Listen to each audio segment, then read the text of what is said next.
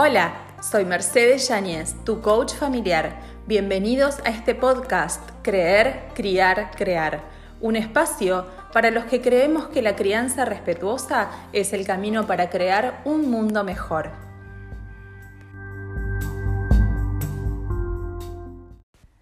Hola, ¿cómo están? Y en el episodio de hoy vamos a hablar de los cuatro pasos para poner límites.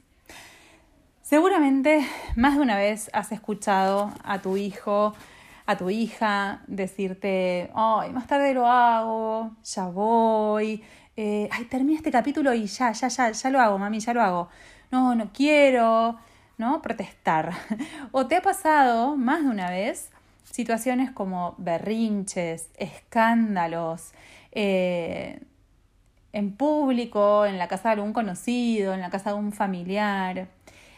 Y ahí es cuando de repente, aunque estemos solos, de repente sentimos que todas las miradas del universo nos están viendo a nosotros y nos están juzgando, ¿no? Y nos pasa esto de, ¿qué hago? ¿Qué se supone que tengo que hacer? ¿Qué se espera de mí? ¿No es cierto?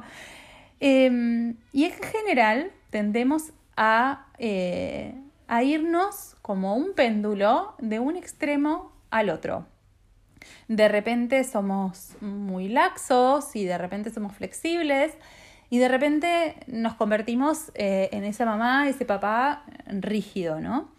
Eh, y así estamos, como en ese péndulo que no tenemos muy claro de, de, bueno, no tenemos muy claro de qué manera se espera, se supone, deberíamos, es la mejor manera de actuar.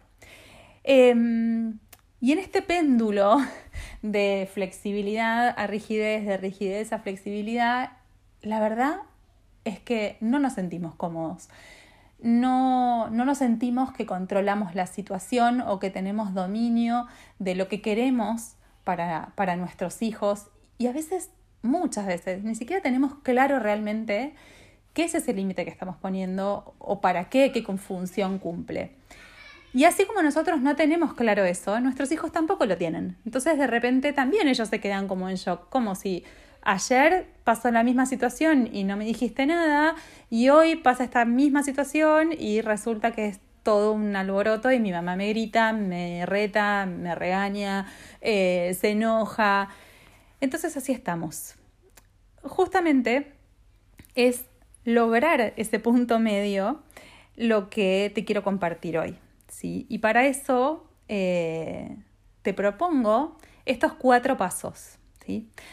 Antes que nada, me encantaría igual que repasaras los dos episodios anteriores en donde estuvimos hablando acerca de otras maneras de decir que no, pero sin decir que no, o como el título lo dice, el del episodio lo dice, cómo decir sí sin decir que sí, para hablar en positivo. Y el episodio pasado te estuve, te propuse que empezaras a pensar qué cosas son importantes para vos que ocurran en tu casa, qué comportamientos, qué actitudes. Entonces, con este lineamiento, con esta idea clara de qué es importante para mí, vas a tener una idea más clara cuando tengas que establecer un límite.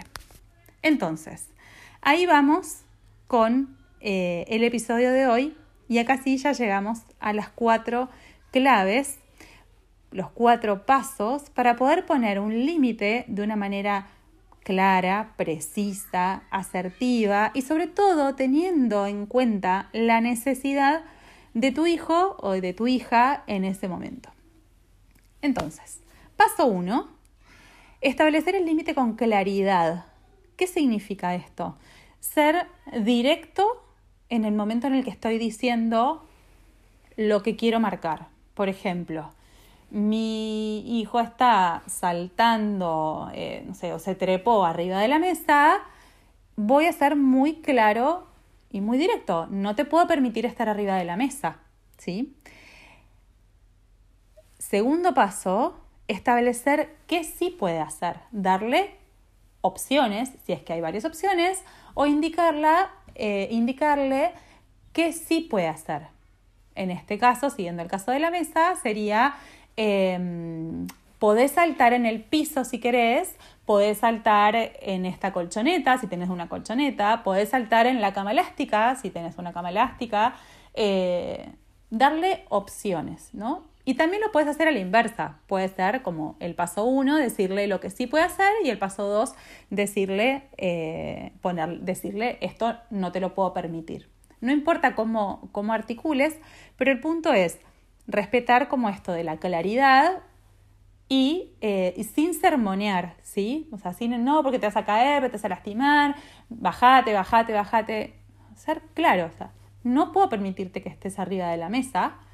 Podés saltar si querés, acá te puedes trepar un árbol si querés trepar, eh, si querés, bueno, proponerle alguna otra alternativa. Entonces, hasta acá tenemos los dos primeros pasos. Paso 3, tomar acción si es necesario y comunicar esa acción que vamos a tomar. Mi hijo no se baja de la mesa, eh, entonces le voy a comunicar. Me voy a acercar a vos y te voy a agarrar para bajarte de la mesa. Esto no quiere decir que lo voy a dejar arriba del, o sea, que voy a repetir, repetir, repetir hasta que se, hasta que se baje. Simplemente va a ser, voy a acercarme y te, vas y te voy a agarrar y te vas a bajar. Tomar acción sí es necesario. Y el paso cuatro, reconocer la emoción que está atravesando mi hijo en ese momento.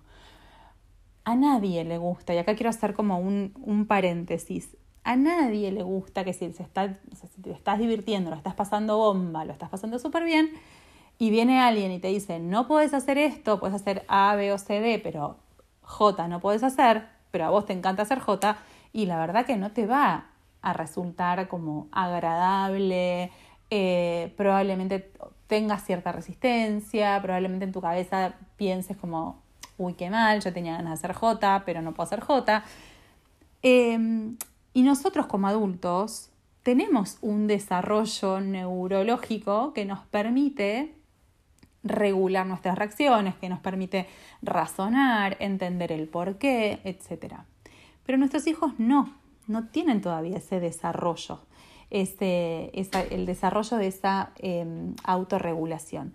Entonces es muy probable que ante un límite que le pongamos a nuestro hijo, nuestra hija, reaccionen, eh, se enojen, se frustren, griten, hagan un berrinche. Entonces en ese momento los vamos a acompañar en ese berrinche, los vamos a acompañar en ese, en ese enojo simplemente reconociéndolo. Veo que estás enojado, me doy cuenta que tenías ganas de estar arriba de la mesa. Eh, lo siento, si querés podemos buscar otra cosa para divertirnos, por ejemplo, ¿no? Y esta, este es un punto súper clave, esto de reconocer la emoción. ¿Por qué? Porque em, le vamos a estar dando herramientas para que aprendan a canalizar sus emociones les vamos a dar, a dar herramientas para que aprendan a flexibilizar sus respuestas. ¿sí? Y esto a nivel del neurodesarrollo es súper, súper importante. Ya más adelante haremos otro episodio en donde les hable un poco más en profundidad de las etapas del desarrollo y cómo eh, realmente este, eh, la mayoría de las veces esperamos más de lo que nos pueden dar por su etapa de desarrollo madurativo a nivel de la corteza prefrontal, que es un área, que es justamente el área del cerebro en donde se regulan las emociones, en donde se puede planificar, en donde se puede em, establecer una causa-consecuencia.